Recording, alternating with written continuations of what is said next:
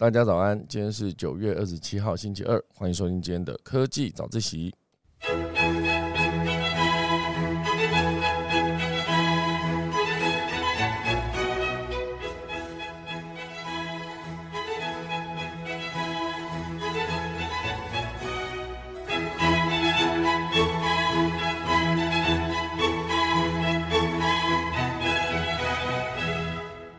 好的，今天科技早一起要跟大家分享几则消息。第一大段呢，会跟大家聊到就是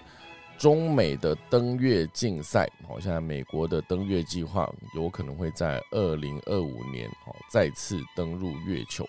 那以中国来说呢，目标放在二零三零年。不过现阶段呢，这个大国之间对于太空的野心，现在很多国家其实都在太空上面有非常多的计划。啊，包括低轨卫星持续不断的发射啊，包括南海也持续想要进行这样子的任务。那中国当然不遑多让嘛，现阶段他们也即将完成登月计划的前置准备，预计二零三零年还有一段时间。好，大家来看他们后续怎么发展。第二大段会跟大家聊到，就是特斯拉的人形机器人叫做 Optimus 即将量产。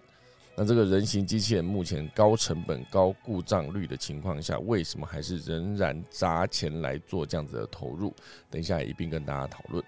第三大段会跟大家聊，就是在 Meta 上线之后，现阶段呢，整个脸书的身价暴跌，啊，包括佐克伯他的身价也暴跌，是要见证脸书的衰败史吗？啊，总收过，开始今天的科技早自习喽。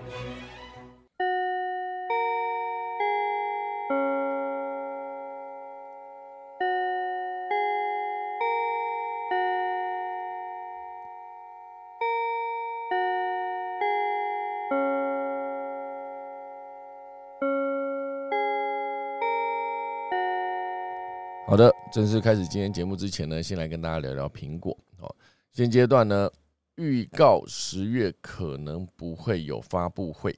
但是哦，新的 iPad 跟 Mac 有可能是直接上线的方式，我就不会有发布会，可是我会直接上市。啊，这是来自苹果的知名爆料大神，叫做马克古尔曼的预测。苹果呢，在十月的时候哦，可能不会举办第三场的新品发布会。因为其实每一个年度哈，就像三月的时候有个春季发布会，那刚结束的也就是 iPhone 十四哈上线的这个秋季发布会才在九月结束。那原本预计十月可能也会再办一场发布会来更新 iPad 跟 Mac 的系列，不过现阶段呢，有可能就是我们就不开发布会，直接把新品就是一个公开在网站上面的资讯。直接让大家知道说，哦，新的 iPad 跟 Mac 即将上线。那这个算是一个苹果没有梗再继续办所有的发布会了吗？哦，其实我们纵观苹果之前的发布会呢，一路到现在，哦，从最早期贾伯斯开始告告诉大家说，大家可以直接从嗯，比如说最早的 iMac 然后那个年代，或是之前的 iPad，然后一路到 iPhone 到 iPad，然后到后来的 Apple Watch、Apple TV 等等。都持续不断的有一个非常完美的一个产品的首曝光这个动作哦，所以我觉得这一个设计呢，当然对于苹果这个品牌来说，应该说所有人看到苹果发布它的品牌，它其实整应该说整个新产品的发布的过程中，有非常多值得学习的部分哦，包括它整个简报的制作，我自己是非常热衷在研究这件事情，然后甚至我还有看过一个频道。它是直接会告诉你说，每一次的苹果发布会，直接把他们里面的每一个简报应用的特效，就从头到尾再重新教一次给大家知道。我觉得各式各样，比如说呃放大缩小，或是呃商品的移动、资讯的摆放设计，以及甚至是包括色系。我觉得以之前的 iPhone 十三那个时候，还是 iPhone 十二那个时候，应该是一个紫色，哦，就是。呃，以紫色来说，当然是指它的那个哦，现阶段最新的 iPhone 十四也是它的紫色为手机上面颜色。好，可是再往前一代，它其实严格说起来，应该是它网站上面的配色会不一样。哦，所以很多时候会牵涉到它的网站上面的配色，以及那个手机示意图的那一个桌面的配色不一样，都会影响到它所有的颜色的改变。哦，所以去研究苹果的发布会有非常多值得关注跟学习的地方。好，其实还包括一个叫顺序。对我来说，顺序，因为我自己在做喜剧嘛，然后喜剧最重要，其实铺排这件事情是最重要的。就你在铺一个梗的过程中，如果把那个梗铺的好，它就有机会在真正的梗爆出来的时候，大家会觉得好笑。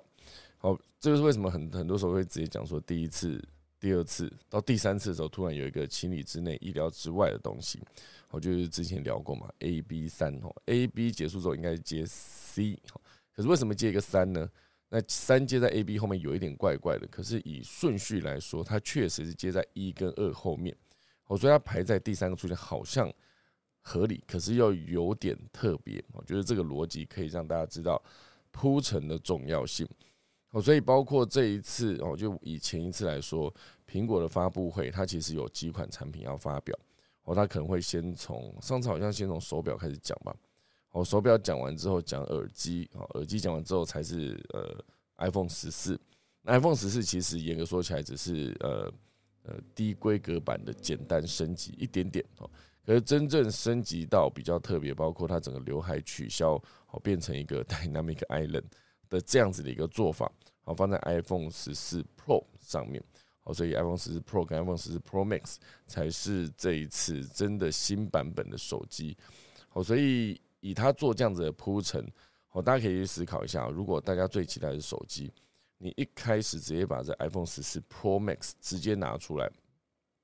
那大家可能看完之后，哦，手机看完了，哦，后面你就不会再关注说手表的新的一个 Ultra，哦，就是户外使用的一个手表，那你也不会再去关注说，哦，原来它的 AirPods Pro 已经出到第二代，因为那个铺陈的存在，它其实就是要让你可以把最重要的东西放在最后面，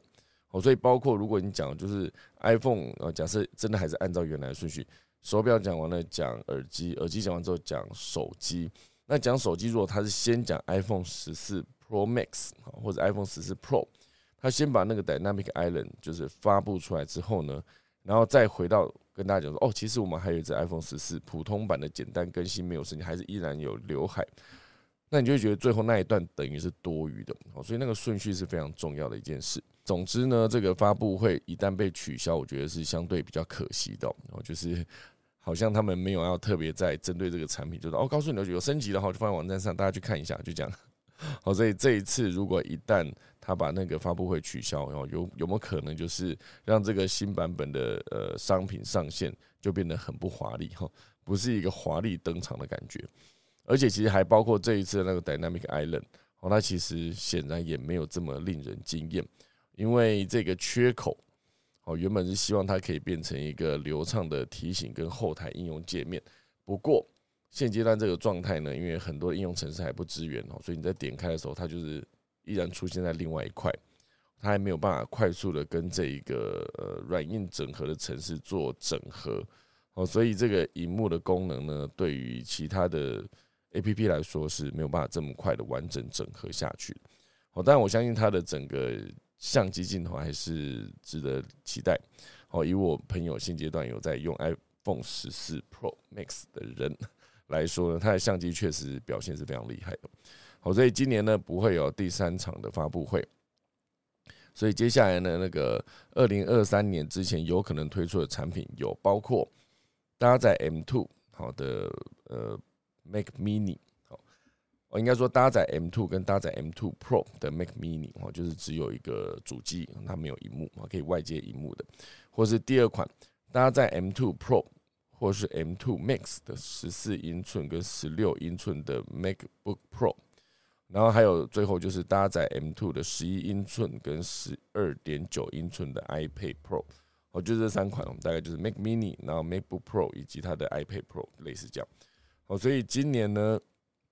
这几款产品显然就是一个小改版，哦，所以不太需要再办一场发布会了吗？哦，所以接下来呢，就是大家会期待明年了啦。那以明年来说，彭博社有报道，苹果明年有六大新品哦，诶，反而会让大家非常的期待。那当然，呃，今年还有三款，就我刚刚讲那三款。那明年的话呢，会有新版本的 HomePod。以新版本的轰趴原本大家期待是这一次，然后就这一次可能会有新版本的 HomePod，结果没有出来。那当然，明年还有另外一块可以值得期待，就是它的混合实境的耳机啊，就是它的 Reality Pro 哦，这个混合实境的耳机有可能直接哦搭载双微型的 OLED 四 K 显示器，以及低解析度的周边视觉呃面板。哦，所以耳机当中呢，将可以搭载处理能力更强大的 CPU 跟 GPU。哦，所以接下来这个混合实境耳机可能是蛮令人期待。那包括 Mac 其实也是哦，哦，明年可能会有十五寸的 MacBook Air 哈，就是 MacBook Air 变大哈，或是有没有可能有新版本的晶片叫做 M3 哈，因为现在才 M1、M2 嘛，好，明年到 M3 的 iMac。好，所以十五寸的 MacBook Air 来说。哦，就是之前可能是没有在计划中，不过现在显然呢，呃，大荧幕的轻薄笔电还是有需求的。哦，所以现阶段呢，就是包括 Mac Pro 也有可能在目前在开发中。哦，明年不确定到底会不会直接推出更强大版本的，就是顶规的 Mac Pro。因为我之前看到 Mac Pro，你直接在它的网站上面去勾选，你把所有东西勾到顶，一台电脑一百多万，哦，那一百多万台币啊，应该是这样讲，所以价格是非常不便宜哦。不过我那时候就十分好奇，把所有东西升到顶规，然后去跑一些软体的时候，它到底可以多快？我觉得这件事情是蛮有趣的。就是当我发现我有朋友像之前买的那一台很像那个刨丝的那个机器，就是呃，应该说刨丝的器具哦，然后的那个外观的那个 Mac Pro。那时候我就很好奇他的电脑的效能到底到怎么样，我就会请他跑一个解决软体给我看了，或者同时开多应用程式，就是让他大量运算的时候，那个风扇有没有启动，我是非常好奇，所以请我朋友弄给我看哈。所以我觉得这一切其实蛮有趣的啦。我觉得今年就是可能不会有发布会，不过明年呢会有更多版本的新品，那就请大家敬请期待。好，好，这就是前面分享关于呃苹果相关的消息。好，我们进入今天的正题哦。好，今第一，今天第一大段呢，会跟大家聊到就是中国太空野心哦，加速美国的登月计划。我就是在聊说中美的一个太空之战。好，现阶段呢，这个太空科技呢，已经早就成为世界大国之间的兵家必争之地。有专家认为。中国只要在太空这个领域呢越明显哦有它的太空野心的话，就会促使美国加速哦重返月球的计划。那以现阶段来说，就是美国是在将近五十年前就已经登陆登陆月球哈陆地的陆嘛登陆月球，但是这项计划背后呢，应该说现阶段哈中国的太空科技也大幅进步。对于美国已经构成了挑战，好，所以也让美国更加速推动了登月跟太空领域的计划。可是讲是这样讲哈，接下来他们那个原本哈，原本可能八月就要升空的阿提米斯一号，就一路延哈，现在延到可能是十月才会再次发射。我觉得它这整个过程中呢，因为阿提米斯一号遇到了一些问题，我觉得它在整整个灌燃料的时候会出现漏。燃燃料的问题，好，所以这中间当然是在材质上面，或者甚至是包括呃制造所有的零件中间使用的呃工法或是流程，都有可能改变最终发射的成功还是失败。好，这些不得不提到那个呃 Space X 的。猎鹰九号，好，这一个火箭其实已经持续不断的升空，然后回收，升空回收，已经呃出过五十几趟的任务了，非常厉害所以它的品质相对是更有保障，而不像之前阿提米斯一升空哦，甚至还没有升空，在地面就已经发现，它如果一旦没有把这些问题处理好，升空也有很可能会爆炸。哦，所以这中间那个施工的工法，就是它的里面所有零件的材料。之前呢，呃，那个 Space X 是可以大胆使用那个三 D 列印的功能，哦，不是说真的是像大家现在看到那个，应该不不确定到底有多少人看过三 D 列印的印表机。我觉得我自己在看三 D 列印的印表机，它其实就是用一些塑胶的材料，然后把它融化之后呢，重新塑形，然后直接把那个你要做的东西用三 D 列印印出来。好，可是以太空领域的三 D 列印。它其实已经到了材质哈，就是你这个材质做的非常的细的情况下，它其实可以用另外一种逻辑，在不用太多零件好的情况下，把这一个部件做出来，而且它的强度还更强啊，轻重量还更轻，好类似这样子。好，所以大胆使用三 D 猎影，当然这中间也是经过了非常多的失败。可是当它一旦成功的时候，它其实它的材质的硬度，就是它的坚韧的强度，这件事情呢是赢过。如果按照原来就是各种不同零件把它锁在一起的时候，呃，重量又比较重，然后就是安全性相对也是下降。好，所以这个阿提米斯一号就是现阶段美国想要再重返月球的一个重要的一个计划，阿提米斯一号跟二号。可是阿提米斯一号是原定八月发射，我刚才讲讲晚哈，它原定是八月底就要发射，因为技术的问题呢，已经两度延期了。哦，所以接下来如果说九月底，九月底就现在嘛，哈，所以有可能是十月了。十月如果再次尝试发射成功的话，那下一阶段的阿提米斯二号就是计划在二零二四年能够让太空人可以绕月球飞行啊，太空人绕月球飞行，并在二零二五年呢，以阿提米斯三号让太空人再次登陆月球。好，所以就是接下来二零二三、二零二四跟二零二五有一个系列性的。当然，原本是二零二二是希望可以把阿提米斯一号上去了。好，不过现阶段呃有点 delay。哦，就是希望他们不会 delay 到二零二四年的阿提米斯二号。那一旦 delay 二零二四，那之后二零二五想要再回到月球，显然也是没办法哦。所以这就是目前为止呢，这个美国 NASA 哦他们在准备重新回到月球上。做出的一个计划以及他们付出的努力。那再来看看中国，中国现阶段呢也是积极准备在二零三零年可以将太空人送上月球，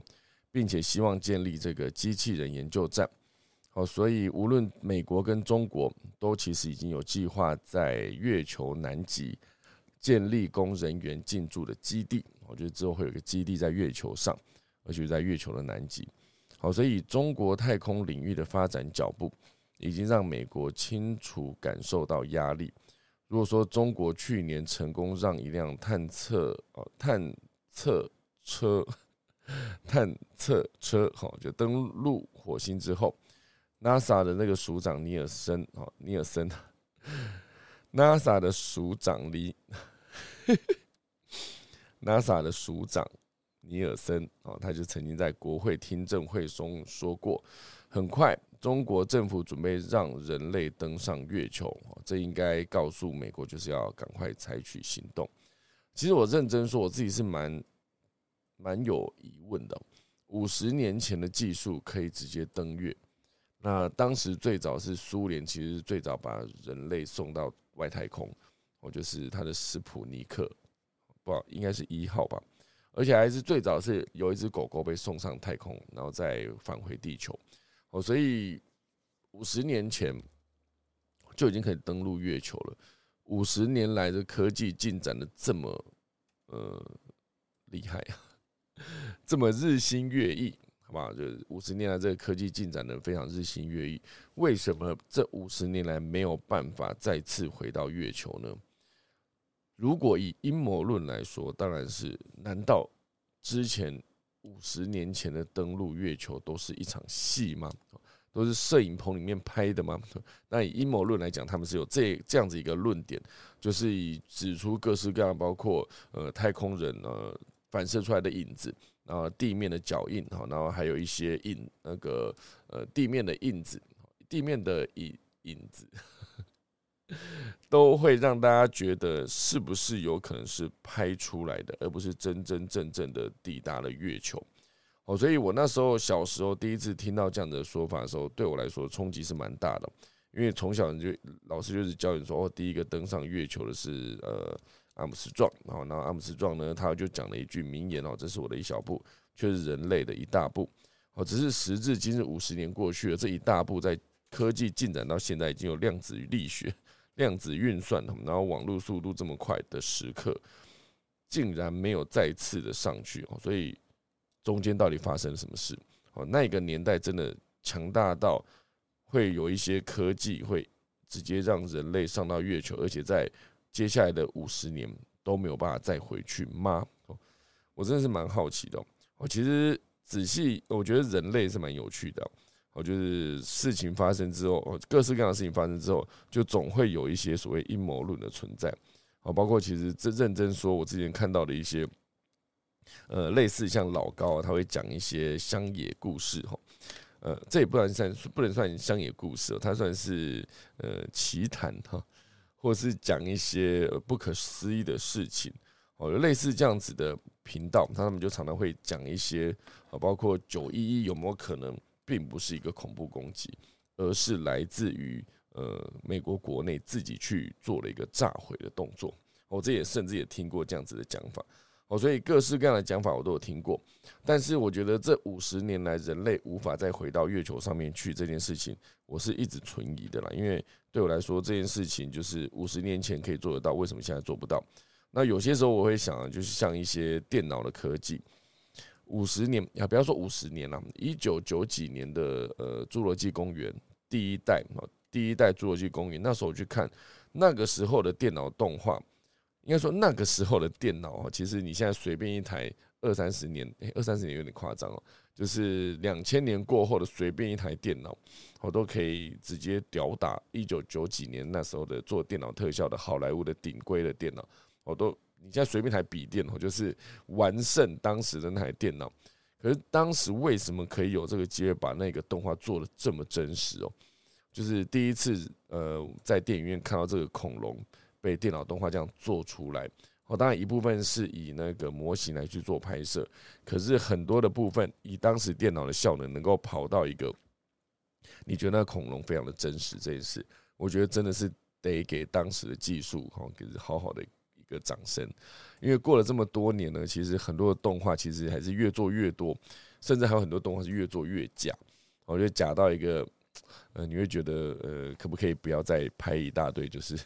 没有人的镜头，或是没有一些实体场景的镜头，很多都是直接用绿板、绿幕、蓝幕直接把它拍出来，再做后置特效做合成。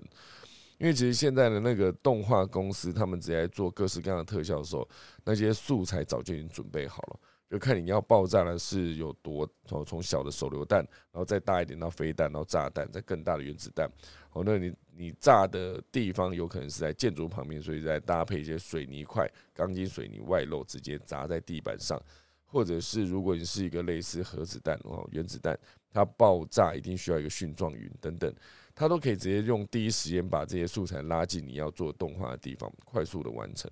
哦，所以经过了五十年哦，再回到这个新闻，经过了五十年，人类为什么中间都没有办法再重返月球这件事情？呃，不知道多少人研究过，我自己是蛮好奇的。不然我等下节目结束我再去看看。哈，好，那总之呢，再回到这则消息哦，中国现阶段对于太空的加速发展，哦，所以它主要就是要挑战美国的领导地位。美联社就有分析，就是军事跟政治领导人都已经明确表示，看到中国的太空计划已经对美国带来一系列的战略挑战，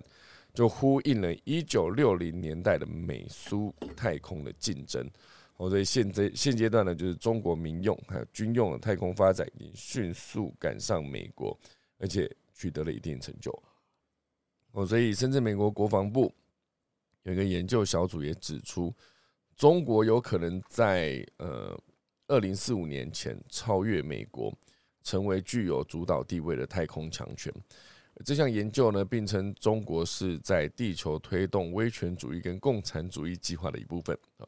所以，总之，现阶段这个太空科技已经成为大国的竞争舞台了。因为对现代国家的重要性是不容忽视。全世界有数以万计的人造卫星提供这个 GPS 导航。信用卡支付，一直到电视、广播、手机，所有的网络讯号、天气预测，全部都跟这个太空科技有关，所以完全就是确保军事跟情报单位可以追踪可能的威胁。哦，所以现阶段登陆月球只是一件事情，这件事情背后的太空科技的竞争才是下一阶段。大国之所以成为大国，哦，强国之所以成为强国，他们必须要把太空拿下来，哦，所以现在太空会非常的拥挤。接下来的整个低轨卫星上面，就是光伊隆马斯克的 SpaceX 发射上去的卫星，已经好几千颗了，吼。其他国家如果要抢一个位置，势必得要加紧那个发射低轨卫星的脚步。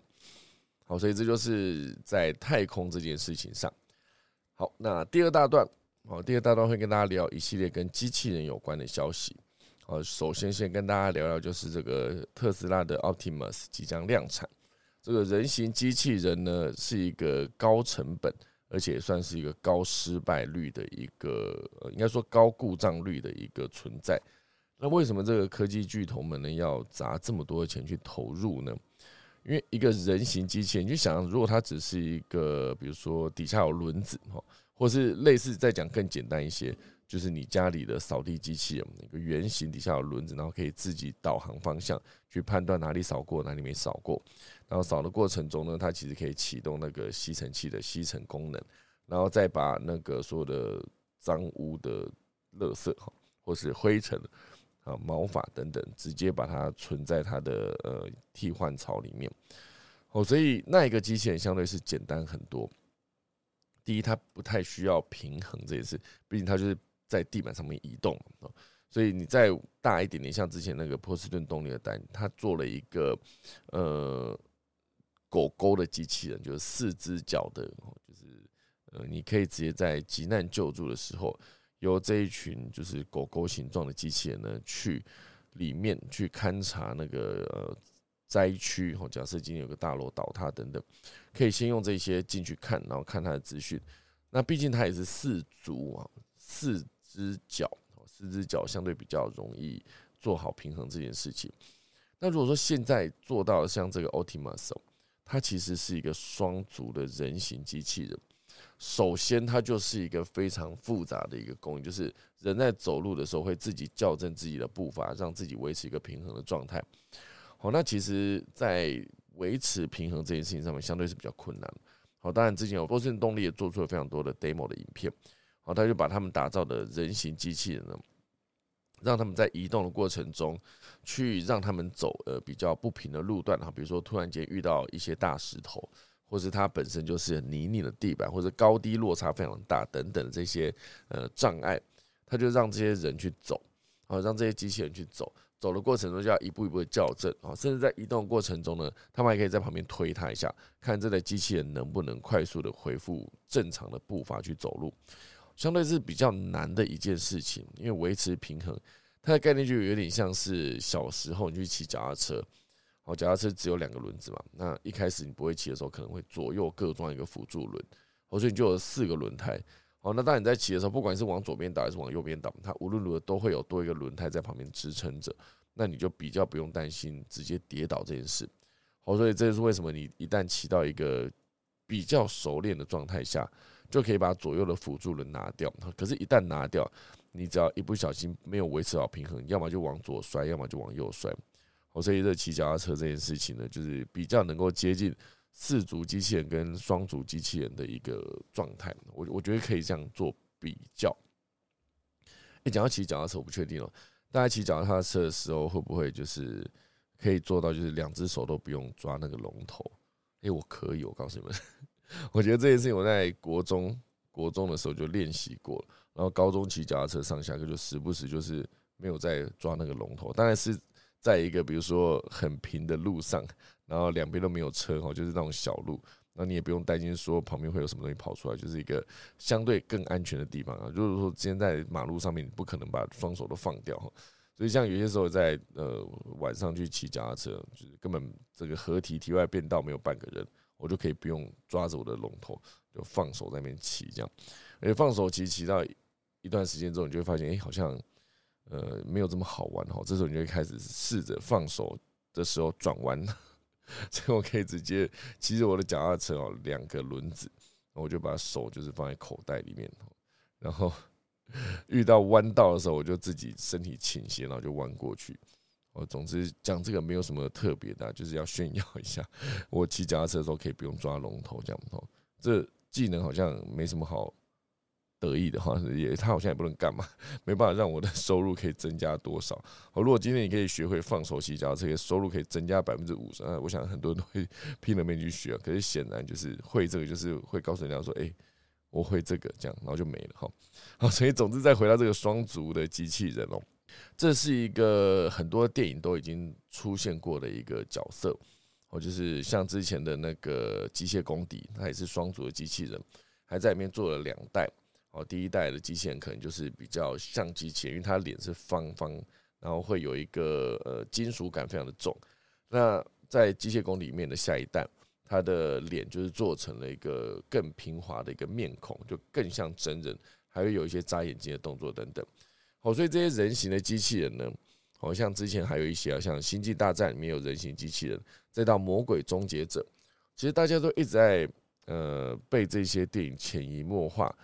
塑造了大众对机器人的期待，就是人的形状。哦，如果你一定要做一个机器人，就一定要做成人的形状。概念有点接近是钢弹，哈，钢弹也是一个人的形状，或甚至包含之前的舞狮合体，它做出来也是一个人的形状。因为一个机械版本的我们，我觉得跟人类相差无几，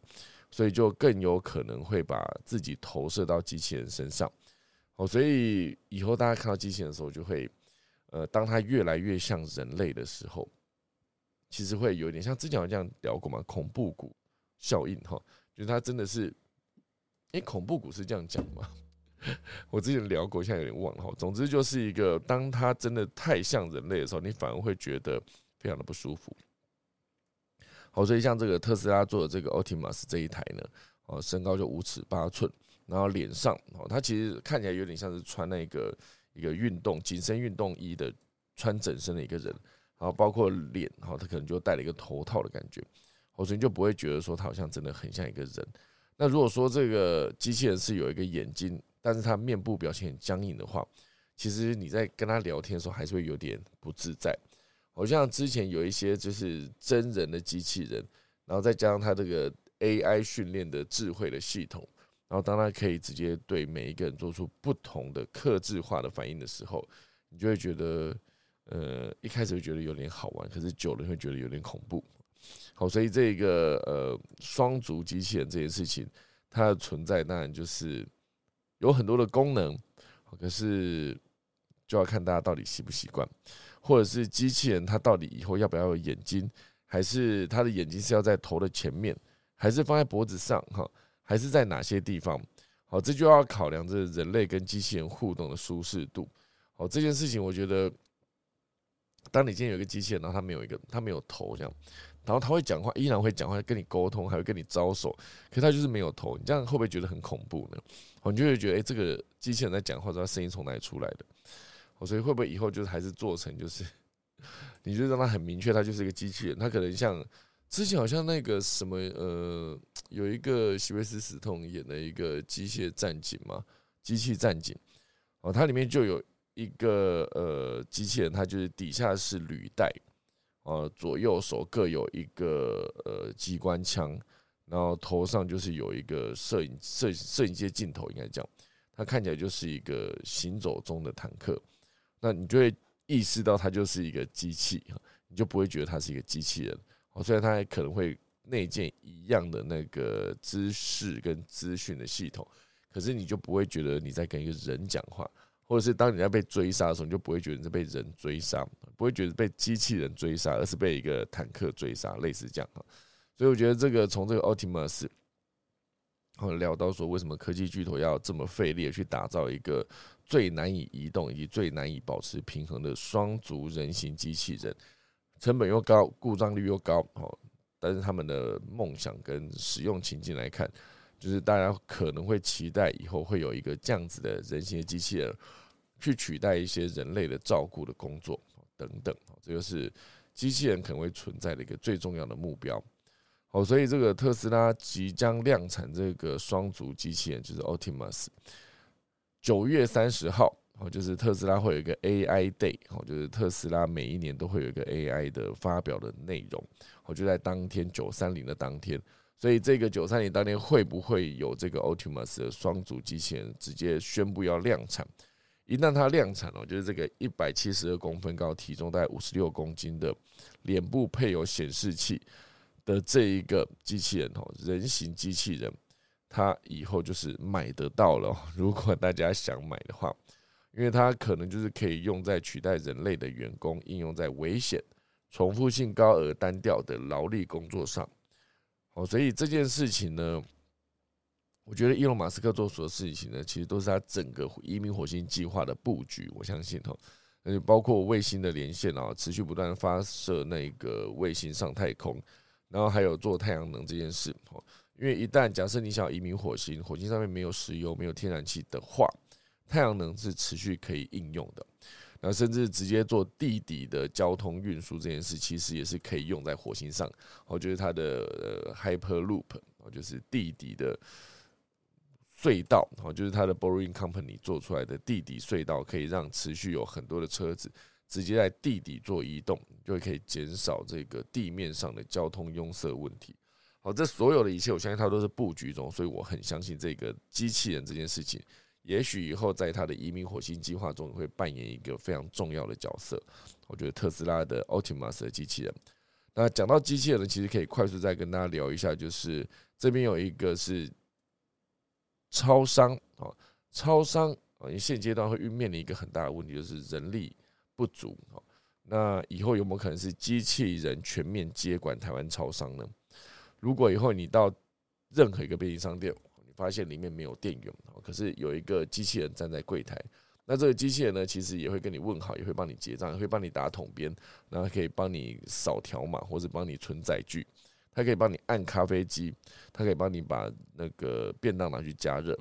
然后找你钱，类似这样，这些它都可以完成，甚至更快速的上架所有的货。然后还可以直接拉好牌面哈，讲到拉牌面，大家觉得诶蛮专业的哈。他就是把那个以前的货架没有做倾斜的时候，你拿完第一罐，第一罐就空在那了嘛。现在你去 Seven、去全家、去莱尔富，你在打开冰柜拿出第一罐可乐的时候，后面的可乐会自己补上，因为那个倾斜。好，所以我相信整个呃便利商店里面的所有设计，其实都是持续不断的观察他们的顾客。然后去做到的解决方案，好，所以包括他们在柜台会直接在柜台前面多做一个小桌板，它就是目的就是要让呃大家在结账的时候，可能会先有个地方先放他的包包，然后再把包包里面的钱包拿出来，然后才要不然如果你没有地方让他们放这个的时候，桌面又摆满了商品，它其实会很慢才能把他的东西拿出来，会花掉更多的时间，那就会让后面的人等更久。他们可以快速赚到钱，这个目标就不存在。好，所以我相信直接用这一个机器人去取代小小的超商，哦，然后直接让他去做呃进出货，哦，甚至直接呃招呼人类的客人，他都有机会做到这件事。好，所以早在二零一八年底，呃，阳明交通大学的超商呢就已经出现过货品盘点机器人。哦，它就是由莱尔富超商跟工研院携手推出。每天到了设定的时间呢，机器人就会从柜台出发，按照固定的路线巡视货架，并记录下货品的销售情形以及补货资讯。好，非常厉害。先不管它到底正确率有多高，它只要一出动，马上就吸引顾客目光，因为它就机器人嘛。好，所以后来因为疫情期间哦，大家现在可能会多多少少有看到。有一些餐厅呢，他会直接请机器人来送餐，哦，就是你点了一个什么，然后他就直接把它放在机器人货架上，机器人走到你旁边，然后有一个声音告诉你说：“哎，这是哪一桌的什么什么餐点？”然后就你把它取走之后呢，然后他会祝你用餐愉快，他就走掉了。这是一个机器人，哦，所以机器人存在会呃，以后我觉得机器人的存在是无所不在，好，所以以这个超商的人力来说。如果接下来真的都是用大量的机器人来取代所有的超商店员，大家感觉会怎么样呢？而且最重要就是，如果要把机器人做进超商里面，让它无违和的存在，它一定要做到就是让每一个顾客都感觉不到机器人的存在，这就是一个终极的目标。所以我觉得聊到机器人，当然它包括硬体跟软体，硬体当然是需要做各式各样的设计。可能里面的马达好，里面的线圈好，里面的线路等等，都必须把它做到整合好之后，做在它的一个骨架里面，然后再把外面的皮肤包上去。不管它是各式各样的形状，还是男生还是女生，不管，这就是它硬体的部分。那以软体的部分，那就是以 AI 让它去训练每一个机器人可以独立应对各种不同的状况，好做好应变。那它就真的有机会全面取代超商的店员，只是不知道还要多久。好，所以这就是这个关于机器人相关的内容。好，来跟大家聊第三大段。第三大段呢，会聊到 Meta。也就是脸书的母公司。因为上周呢，他发出了一个另类裁员的消息，哦，就是他六月的财报呢，首度显示营收下降，而且面对社群媒体 TikTok 的强势竞争，Meta 做出的决定是裁减百分之十的员工。不过，他裁员的方式呢，并非直接开除这个员工，而是要员工在组织内重新找工作。如果这员工无法在三十天之内调换到新部门，那你就得离开 Facebook 啊，离开脸书这个公司，应该说离开 Meta 这个公司。好，所以现阶段这个，因为之前在聊说安静辞职哦，安静留任，或者现阶段的安静开除，安静开除这件事情，就是，呃，我觉得这一个风潮。哦，当然是脸书现阶段正在进行的一件事，因为他八月的时候就用演算法开除了六十名合约人员，九月的时候呢，则是开除了好几个工程师，也开除了伦理学家跟学术研究人员等等。那当然现阶段不只是脸书了，哈，连科技巨头 Google，哈，它也是开除了五十名的员工，并给他们九十天的时间，哈去找内部或是外部的新工作。哦，所以以现阶段所有的科技巨头们都持续的开除员工来看，是否这个不景气就真正到来了呢？可是我觉得比起这个 Google 来说，现阶段脸书的状况是更应该说 Meta 这个公司的状况是更险峻的，因为股价持续不断的下跌，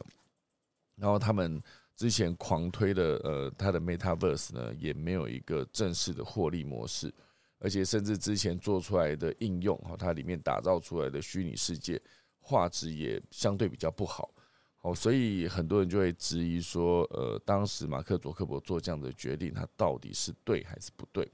包括他自己也持续不断说，我的身价暴跌，然后每一天呢就有非常多的压力存在，哈，就是他的亲友、他的同事，哦，都会持续给他意见，然后让他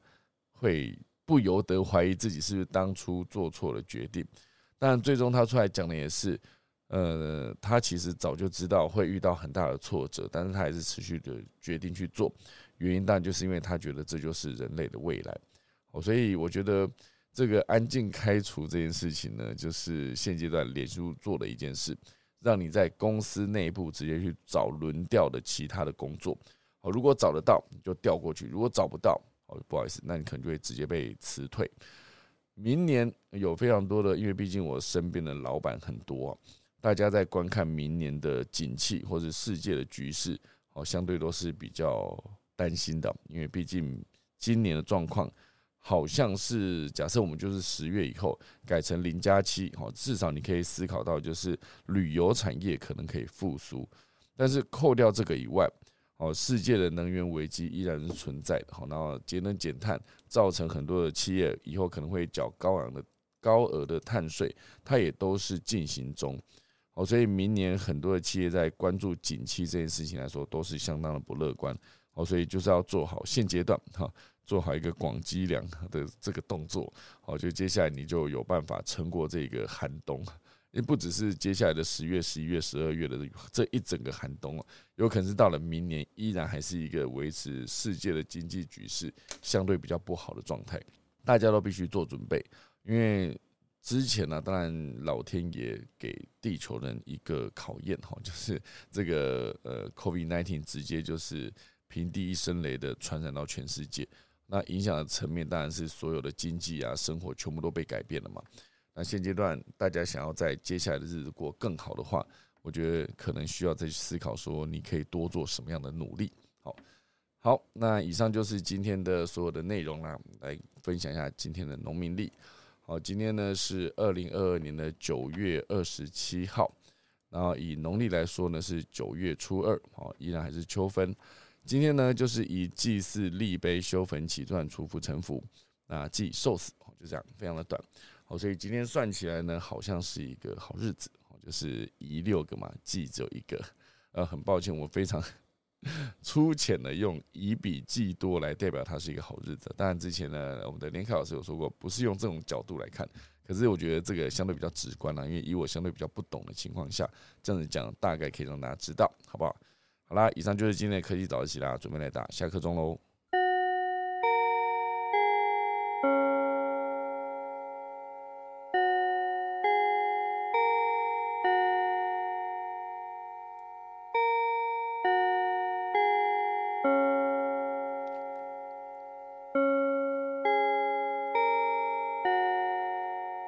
好的，今天就谢谢大家收听我们的科技早自习啦。那因为今天呢，其实是预录的版本哦，因为现阶段啊，应该说现在正在赶去开会的路上，好，所以不确定大家有没有想要分享任何的内容啊，或者是接下来有没有人要帮我主持，我觉得都 OK，好不好？呃，我其实可以先再打一个下课钟，打完之后呢，就把时间交给接下来房间里面的各位喽。好，先来打下课钟喽。